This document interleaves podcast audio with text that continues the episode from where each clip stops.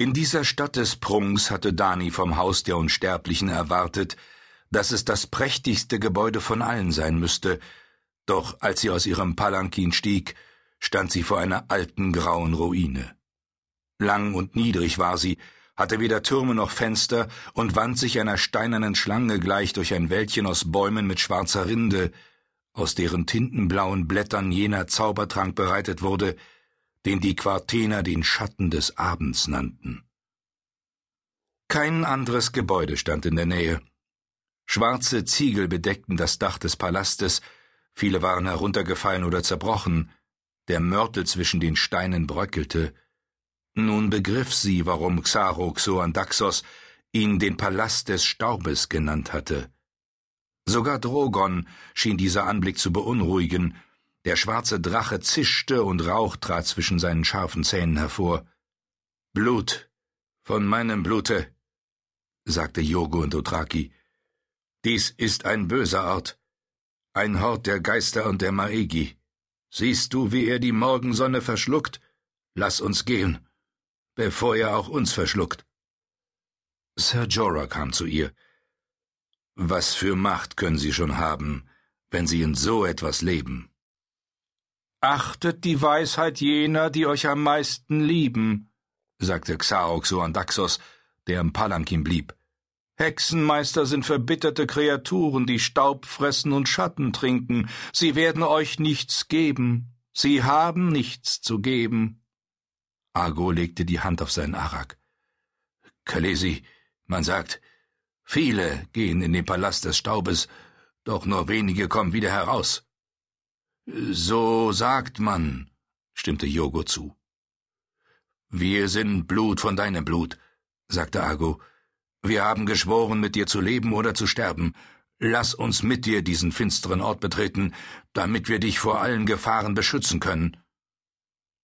Es gibt manche Orte, an die selbst ein Karl ganz allein gehen muss, erwiderte Dani. Nehmt wenigstens mich mit, drängte Sir Jorah. Das Risiko. Königin Daenerys darf nur allein eintreten oder gar nicht. Der Hexenmeister Pyat Pre kam unter den Bäumen hervor. War er schon die ganze Zeit dort? fragte sich Dani. Sollte sie jetzt umkehren, werden die Türen der Weisheit dir für alle Zeiten verschlossen bleiben. Meine Lustbarke wartet noch immer auf euch, rief Xaruk Soandaxos. Lasst von diesem Unsinn ab O sturköpfigste aller Königinnen, ich habe Flötenspieler, die eure gepeinigte Seele mit ihrer süßen Musik trösten werden, und ein kleines Mädchen, dessen feine Stimme euch dahinschmelzen lässt und euch Seufze entlockt. Sir Jorah Mormont warf dem Kaufmann einen säuerlichen Blick zu. Euer Gnaden, erinnert euch an Miri Mazdur. Das tue ich, sagte Dani plötzlich sehr entschieden. Ich erinnere mich an ihr Wissen, und sie war nur eine Maegi. Pyrt Pre lächelte dünn. Das Kind spricht so weise wie ein altes Weib. Nehmt meinen Arm und lasst mich euch führen. Ich bin kein Kind. Trotzdem nahm Dani den angebotenen Arm.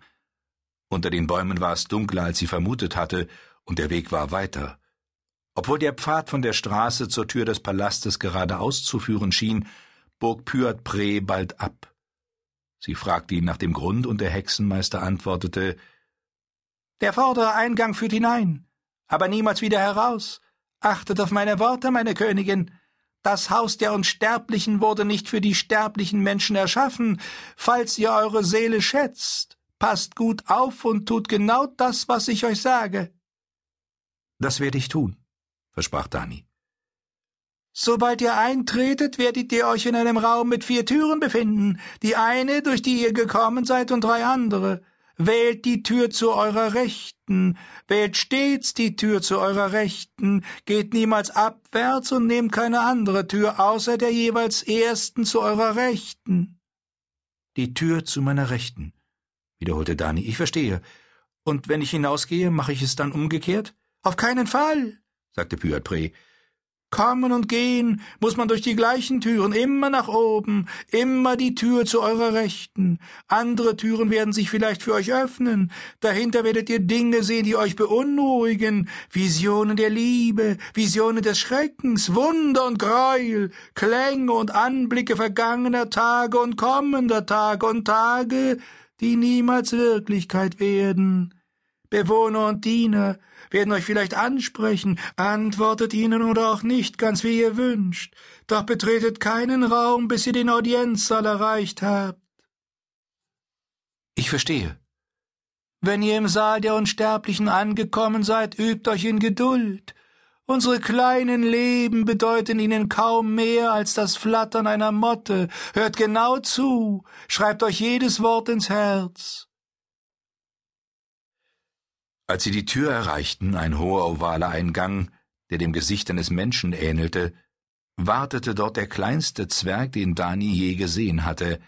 Er reichte ihr kaum bis zum Knie, sein Gesicht war verkniffen und wie eine Schnauze verzogen, doch er war in eine wunderschöne Livree aus Purpur und Blau gekleidet, und seine winzigen rosigen Hände hielten ein silbernes Tablett. Darauf stand ein schlankes Kristallglas, das mit einer zähen blauen Flüssigkeit gefüllt war. Schatten des Abends, der Wein der Hexenmeister. Nehmt und trinkt, drängte Pyatbre. Werden meine Lippen davon blau werden? Ein einziges Glas wird euch nur Augen und Ohren öffnen, damit ihr die Wahrheiten, die vor euch ausgebreitet werden, sehen und hören könnt. Dani setzte das Glas an die Lippen. Der erste Schluck schmeckte wie Tinte und verdorbenes Fleisch, doch nachdem sie geschluckt hatte, schien der Trunk in ihr zum Leben zu erwachen. Sie spürte, wie er sich Tentakeln gleich in ihrer Brust ausbreitete und mit Fingern aus Feuer ihr Herz umklammerte, und der Geschmack auf ihrer Zunge war wie Honig und Anis und Sahne, wie Muttermilch und Drogos Samen, wie rotes Fleisch und heißes Blut und geschmolzenes Gold. Es war wie jeder Geschmack, den sie je kennengelernt hatte, und gleichzeitig wie keiner von ihnen. Und dann war das Glas leer. Jetzt dürft ihr eintreten, sagte der Hexenmeister. Dani stellte das Glas zurück auf das Tablett und ging hinein. Sie fand sich in einem steinernen Vorraum mit vier Türen wieder, jeweils eine an jeder Wand. Ohne zu zögern ging sie auf die rechte Tür zu.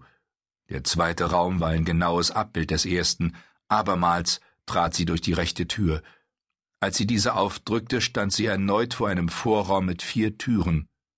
Ich bin mitten in einem Zauber.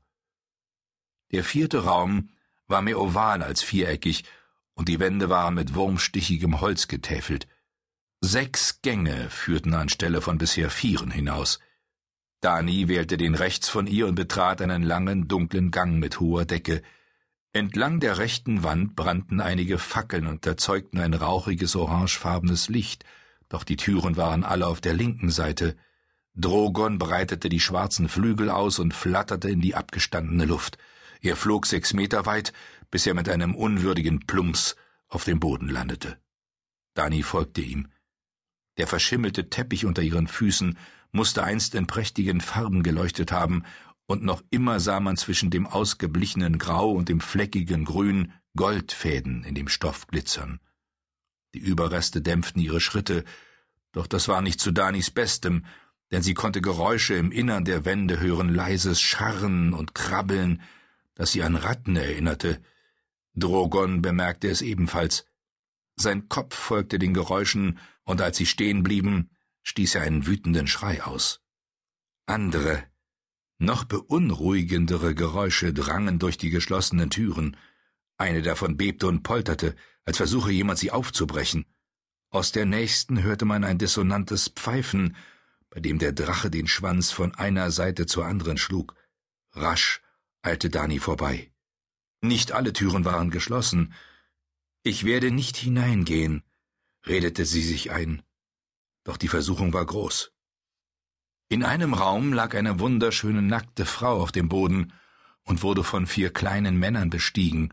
Sie hatten rattenartige spitze Gesichter und winzige rosafarbene Hände wie der Diener, der ihr den Schatten des Abends gebracht hatte. Einer mühte sich zwischen ihren Beinen ab, Ein zweiter misshandelte ihre Brüste und biss und saugte an den Warzen herum.